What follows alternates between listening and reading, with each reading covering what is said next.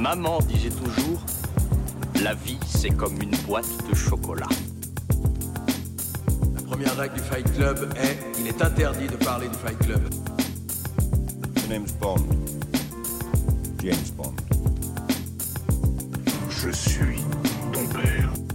Bonjour à tous et bienvenue dans ce nouveau numéro de votre rendez-vous hebdomadaire consacré au cinéma. C'est l'instant ciné et comme chaque semaine, on parle de cinéma avec 5 infos que j'ai soigneusement sélectionnées pour vous. Puis en seconde partie d'émission, je reviendrai sur un film à aller voir en ce moment dans les salles de cinéma. Alors sans plus attendre, on passe tout de suite aux actus.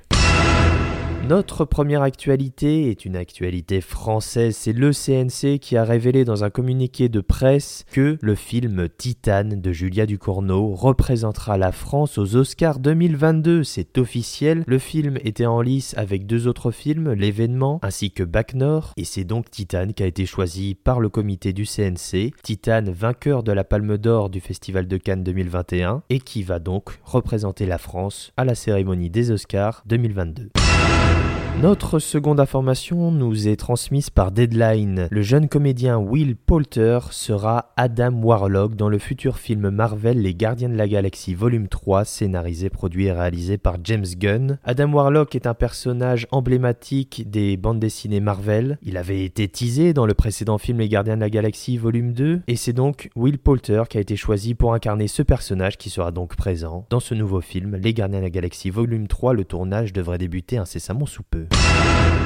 Un petit tour maintenant du côté des bandes annonces. Premières images du nouveau film Resident Evil, ça s'appelle Resident Evil Bienvenue à Raccoon City, un film qui débarquera au cinéma le 24 novembre prochain. On a également eu droit aux premières images du film De son vivant, le nouveau film d'Emmanuel Berco avec Catherine Deneuve, ça sera retrouvé le 24 novembre prochain au cinéma. On a également eu droit à la première affiche ainsi qu'aux premières images du nouveau film Scream. Ghostface est donc de retour pour tuer plein de gens, ça sera le 12 janvier prochain au cinéma. Et enfin, nous avons eu les images du film d'horreur, le nouveau film d'horreur de Scott Derrickson. Ça s'appelle Black Phone et ça sera avec Ethan Hawke le 26 janvier au cinéma.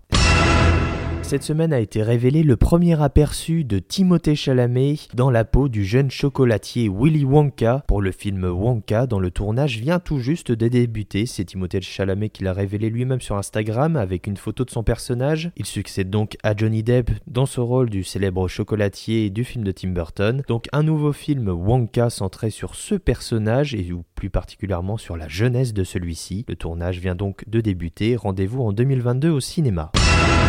Et enfin pour terminer ce tour des actus, vous n'êtes pas peut-être sans savoir que le festival Lumière à Lyon a débuté ce samedi 9 octobre, il se termine le dimanche 17 octobre, ça se déroule donc à Lyon, un festival marqué par des hommages successifs à Bertrand Tavernier ou encore à Jean-Paul Belmondo. On a eu plein d'images sur les réseaux sociaux qui ont circulé, notamment avec un Benoît Poulvorde, François Damiens ou encore Édouard Baird très très festif. Bref, le festival Lumière c'est actuellement à Lyon et ça se déroule jusqu'au 17 octobre prochain.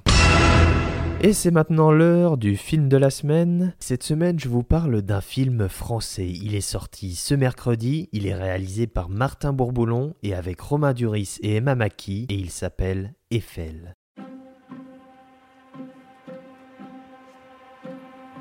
C'est moche. On peut monter jusqu'à 200 mètres. L'obélisque de Washington ne mesure que 169 mètres. En somme, c'est ça qui montera le plus haut vous êtes qui Gustave Eiffel. T'as pensé l'exposition universelle Je vais pas recommencer. Je vois pas l'intérêt de construire un machin qui sert à rien et qui va falloir démonter juste après. Vous avez réponse à tout La vie m'a appris à me méfier des surprises.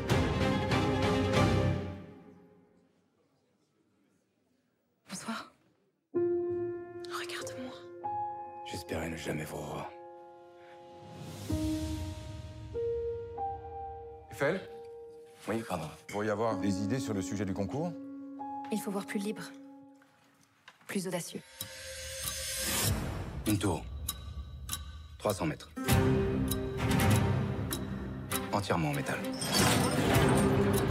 Un défi à la gravité. Aux éléments.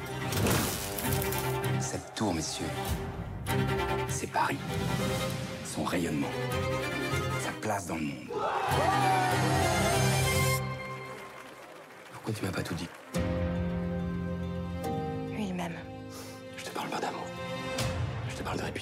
Eiffel, le biopic tant attendu et dont la sortie en salle a été maintes et maintes fois repoussée, est enfin là. On plonge pendant près de deux heures au cœur du vieux Paris fin 19e pour assister à la construction de l'un des plus grands édifices jamais réalisés. Et pour une fois, je vais aborder le film sous une forme inédite en racontant ce que j'ai vu, certes, mais surtout ce que j'ai entendu à la fin de la projection du film. Au moment de sortir de la salle, le générique final défile avec la sublime partition musicale de l'oscarisé Alexandre Desplat et les lumières s'allument lorsqu'un homme derrière moi dit à la personne qui l'accompagnait Ah, mais moi je croyais que le film serait plus sur la construction de la tour. Et à ce moment-là, je me suis dit que le film était parfait, qu'il a et va fonctionner à la perfection, que l'intention de tous ceux qui ont fait le film était récompensée. En effet, Eiffel, ce n'est pas l'histoire de la construction de la fameuse tour en plein Paris, c'est avant tout et surtout une histoire d'amour. Car c'est ça le cœur de son long métrage, le récit d'une romance, l'histoire d'amour entre l'inventeur de génie, l'architecte populaire qui vient de signer la statue de la liberté envoyée aux Américains, et Adrienne, jeune femme issue de la haute bourgeoisie. Ainsi, on découvre tout au long du film cette histoire inspirée de faits réels, celle d'un amour interdit entre l'ouvrier prolétaire issu de la classe populaire et la femme qui, elle, vient des classes supérieures, promise à un avenir luxueux et évidemment absolument pas supposé tomber amoureuse de l'intrépide architecte à la peau sale et aux mains robustes. Bien sûr, malgré les prédispositions qui régissaient la société divisée en plusieurs classes sociales distinctes, ne devant habituellement pas se mélanger, ces deux-là vont bel et bien tomber fous amoureux l'un de l'autre. Et cet amour, vous vous en doutez, ne sera pas de tout repos. Évidemment, à travers cette histoire d'amour riche en rebondissements, on va en apprendre un peu plus sur la tour Eiffel, et notamment les nombreuses difficultés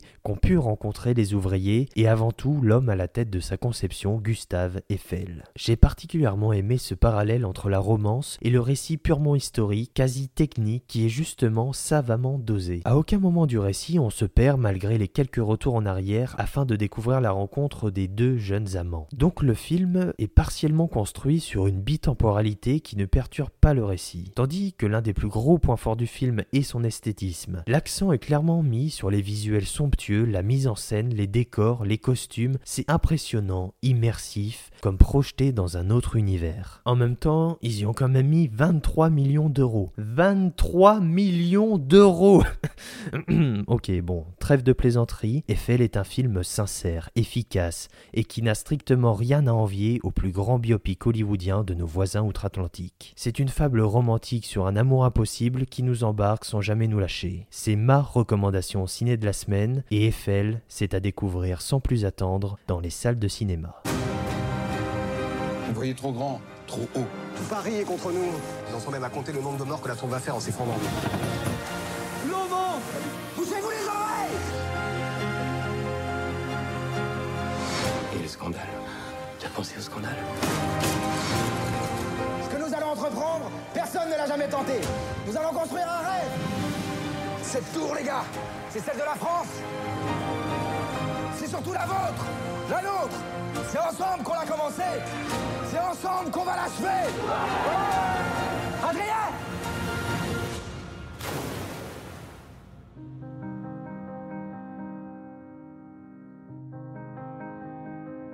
Et voilà, l'instant ciné c'est déjà terminé pour cette semaine. Je vous remercie d'avoir écouté cette émission. Vous pouvez évidemment vous abonner pour avoir accès directement à toutes les émissions dès leur sortie. Vous pouvez également me suivre sur Twitter et Instagram. Comme d'habitude, les liens sont en description. Voilà, je vous souhaite une bonne fin de semaine, un bon week-end. Je vous dis à la semaine prochaine pour un nouveau tour des Actus Ciné. Bon week-end, bonne semaine et à jeudi prochain.